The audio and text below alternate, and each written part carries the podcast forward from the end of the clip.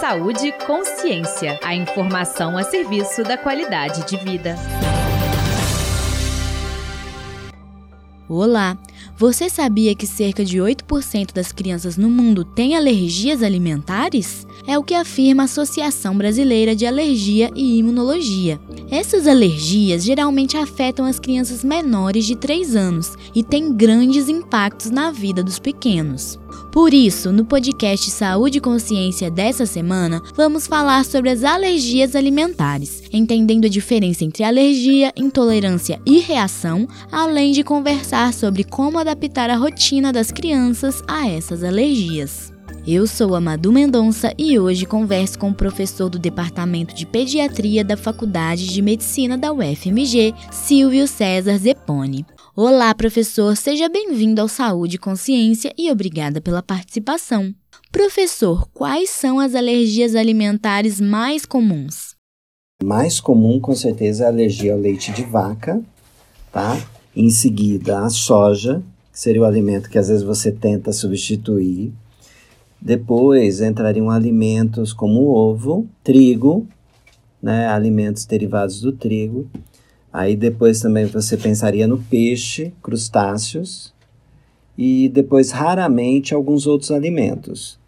É, a gente só não pode confundir aí nessa frequência, vamos pensar na epidemiologia, que são esses que eu falei, que são mais comuns, alimentos que você acha que é alergia, porque você teve um, uma reação só porque você teve contato com algum alimento, tipo corante. Isso não é alergia, tá?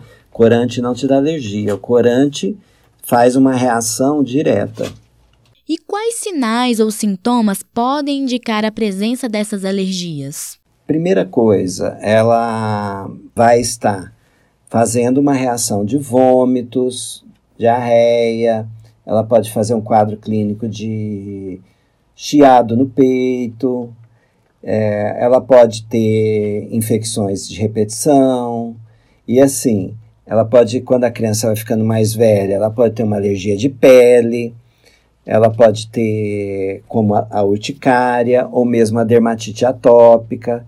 Assim, é um quadro clínico muito grande, porque como é que envolve o corpo todo, e dependendo da idade, você pode ter um foco maior que o outro.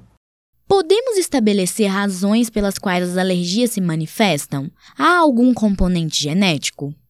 Primeiro, para você ter alergia, você tem que ser alérgico. Então, assim, isso é um termo que é usado na literatura que é chamado atopia. Ser atópico significa que você herdou isso, é genético tá? Então, assim, você tem pais alérgicos, avós alérgicos, e dentro da alergia, que você pode ter alergia de nariz, alergia do pulmão, você pode ter uma alergia alimentar. Então, isso daí você nasce com isso. A atopia significa que você tem uma genética para isso.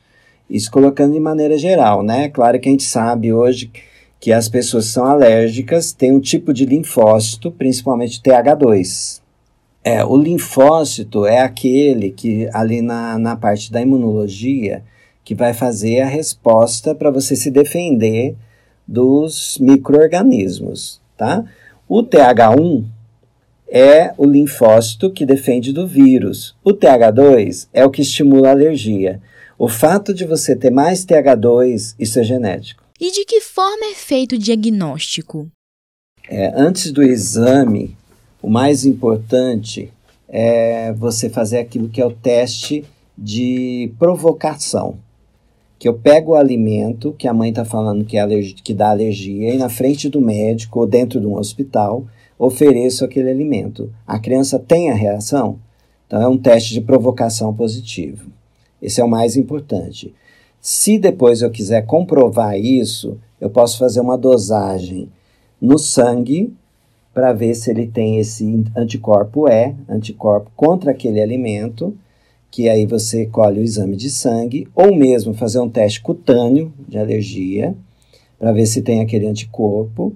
E em alguns casos, você pode ter uma alergia que você teria que fazer uma endoscopia para ir lá tirar um pedacinho da mucosa e comprovar que, porque essa daí é uma alergia que não é dependente de IgE. É mais raro, mas pode ter.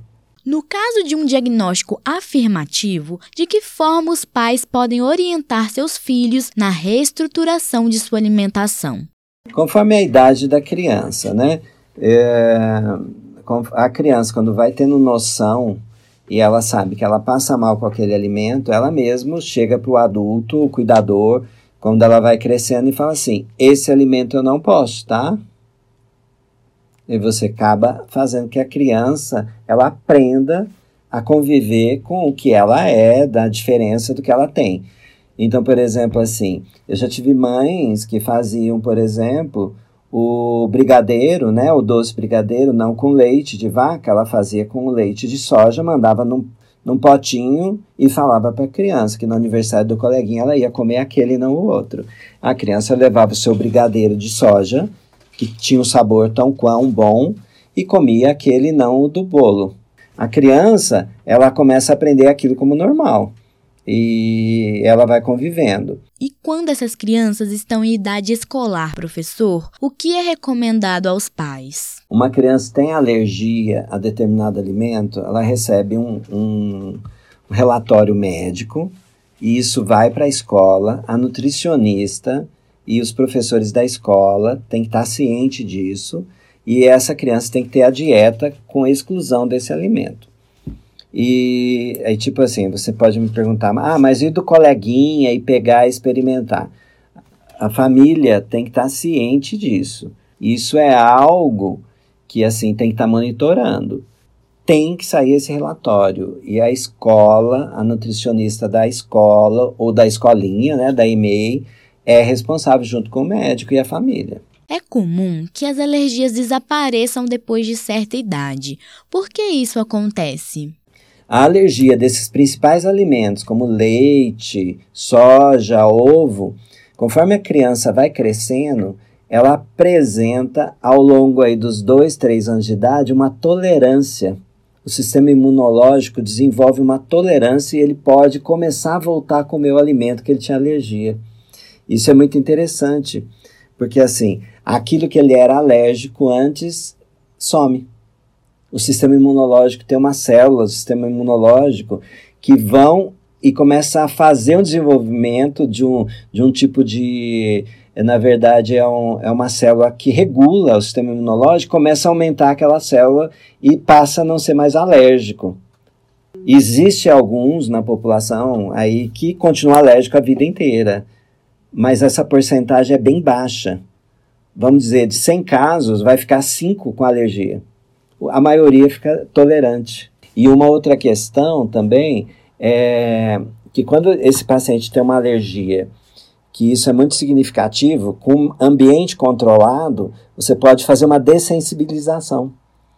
Você vai aumentando devagar a, a, a dose daquele alimento para esse indivíduo desenvolver a tolerância. E é possível que uma pessoa desenvolva alguma alergia alimentar na vida adulta? E às vezes você pega um adulto e que nunca teve alergia e começa a ter alergia lá mais velho de camarão, por exemplo, que ele não tinha. E aí uma reação mais intensa. Ele tem uma base alérgica de família, uma herança alérgica, e de repente ele pode fazer esse, esse, esse quadro. Ele nunca tinha tido antes. E o sistema imunológico, é, ele está ali entrando em contato com os alimentos, com as coisas, e por algum motivo pode desenvolver esse, esse caminho. O mais comum é a alergia do leite de vaca e depois vai sumir. Professor, é possível medir o grau de intensidade dessas alergias? Você pode ter pessoas com uma alergia muito intensas, igual eu já tive uma paciente que ela fazia um quadro pulmonar, ao ponto de ir para UTI, ter que ir para uma ventilação mecânica, intubação, que isso é raro. E a maioria dos pacientes tem isso no quadro mais típico, que é diarreia, alergia de pele. Existe um grau, existe mais leve e mais, mais grave, mas assim, não é muito usada essa classificação, tá? Tipo assim, ah, eu vou classificar como leve, moderado ou grave. Quando falamos de vacinação, por que em certos casos pessoas alérgicas não podem ser vacinadas? Existe hoje algumas vacinas que são derivadas e que são feitas com no embrião do ovo de galinha, né? Mas assim, a reação a, a esse a essa vacina por conta da alergia do ovo, cada vez menos a gente tem visto dessas alergias. A criança comeu o ovo, deu alergia, qualquer coisa você leva um certo tempo para fazer a vacina, às vezes questão de meses, depois ela consegue fazer a vacina. Mas é caso a caso. Se for uma alergia muito grave, vai ter que tentar buscar uma vacina que não seja feito com a origem do embrião do ovo da galinha. Que existe aí vacinas que podem ser de, de, eh, de engenharia genética, vamos dizer assim, que aí você não usa a vacina que é derivado do ovo. Professor, como podemos definir de fato a alergia? Como ela se difere de uma reação? É, por exemplo, a alergia, seu sistema imunológico, através do anticorpo do tipo E, IgE, ele vai, reconhece uma proteína do alimento e desencadeia todo um processo, que pode ser uma urticária, pode ser uma diarreia, pode ser uma tosse. Em uma reação ao alimento, você pode só ficar vermelho, por exemplo, pode dar uma indisposição gástrica. Então, assim, é muito diferente porque um depende do anticorpo, que é o, o anticorpo E, né, que é o IgE. Enquanto que o outro é alguma reação a alimento que te faz alguma, como dizer, tem no alimento algum composto que te irrita, que faz alguma algo incômodo. E quando falamos de intolerância, como a lactose, por exemplo, qual é a diferença entre alergia e intolerância? Isso é uma grande confusão, tá? Criança pequena, menos de dois anos, ele vai fazer o quadro clínico da alergia, que envolve pele, pulmão, vômito, diarreia. O indivíduo, principalmente os descendentes, é, filhos descendentes da, de imigração do Mediterrâneo, Espanha, Itália, aquela região, costuma ter, a partir ali dos 20 anos, intolerância à lactose. O que, que é isso? Lactose açúcar. Não existe alergia à lactose. Existe alergia à proteína do leite de vaca. Exemplo: caseína, lactoglobulina e não lactose. Nunca vai existir alergia de lactose. O indivíduo, a lactose é quebrada por uma enzima chamada lactase, que fica na cripta, ou seja, a parte mais externa do intestino.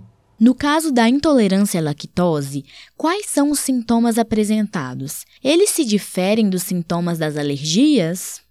E aí, o indivíduo, geneticamente, quando são esses indivíduos descendentes aí dessas famílias, ele começa, depois de uns 20 e poucos anos, piora nos 30, 40 anos, quando ele toma derivado do leite que tem a lactose ele tem uma diarreia, especificamente diarreia aquosa, líquida, de uma vez, abrupta, tá?